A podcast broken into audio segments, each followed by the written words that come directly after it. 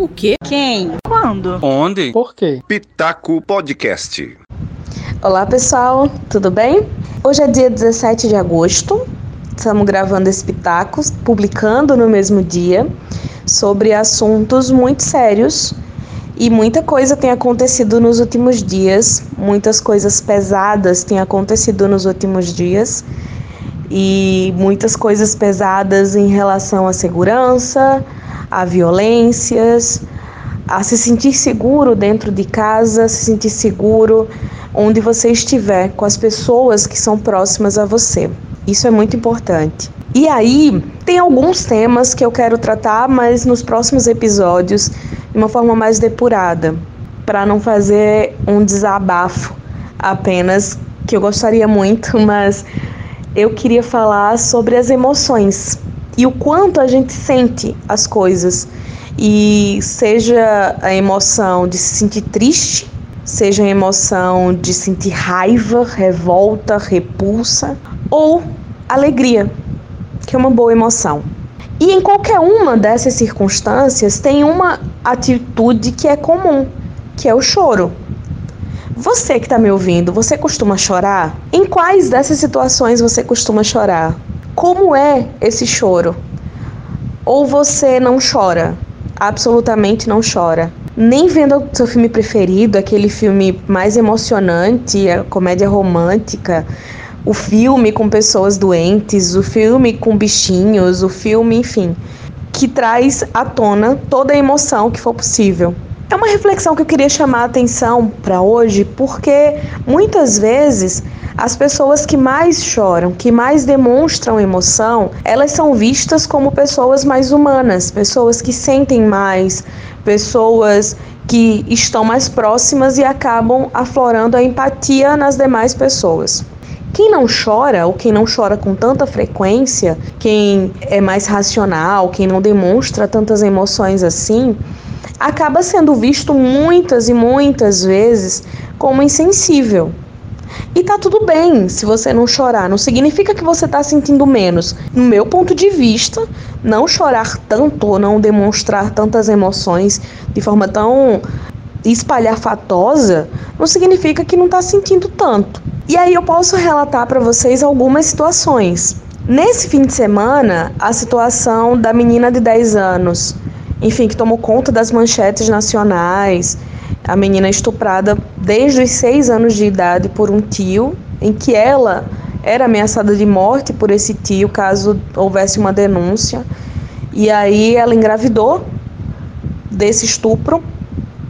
E só ontem, ela já com quase seis meses de gestação, foi dado início ao procedimento de um aborto legalizado, que é previsto em lei desde 1940. E as reações a esse fato chamaram muito atenção em todos os lugares e em mim geraram uma revolta tremenda, mas eu não chorei. Em muitas pessoas, a tristeza por tudo isso fez com que chorassem. Em outros lugares por aí, tem alguém ignorando tudo isso e saindo para beber durante a pandemia, feliz por encontrar os amigos e chorando de emoção, de alegria por tudo isso. Eu posso lembrar de alguns motivos, de alguns momentos alegres. O nascimento da minha sobrinha, por exemplo, um ano atrás, eu estava na maternidade com a minha cunhada e eu assisti ao parto. E assim, foi um dos momentos realmente mais emocionantes. Eu tenho sobrinhos mais velhos, mas não acompanhei o parto deles. E foi um momento emocionante, mas eu não chorei, não naquele momento. Mas eu senti bastante. Eu estava feliz, eu estava eufórica com tudo aquilo, mas as lágrimas não desceram. Em compensação, se colocar um filme, sei lá, deixa eu pensar, uma comédia romântica dessas da TV, eu vou estar me debulhando em lágrimas, é um dilúvio. Eu evito filmes com bichinhos fofinhos e cachorrinhos que morrem, enfim, porque eu vou chorar. Eu sei disso, então a gente evita já a situação. Mas por que as pessoas que choram mais no dia a dia e que se colocam como pessoas mais frágeis e pessoas que precisam de proteção, por que isso faz tanta diferença? E por que quem não chora muitas vezes é visto como insensível? Eu conversei com o psicólogo Rodrigo Tavares sobre isso sobre a importância desse choro e o que pode acontecer com quem não chora.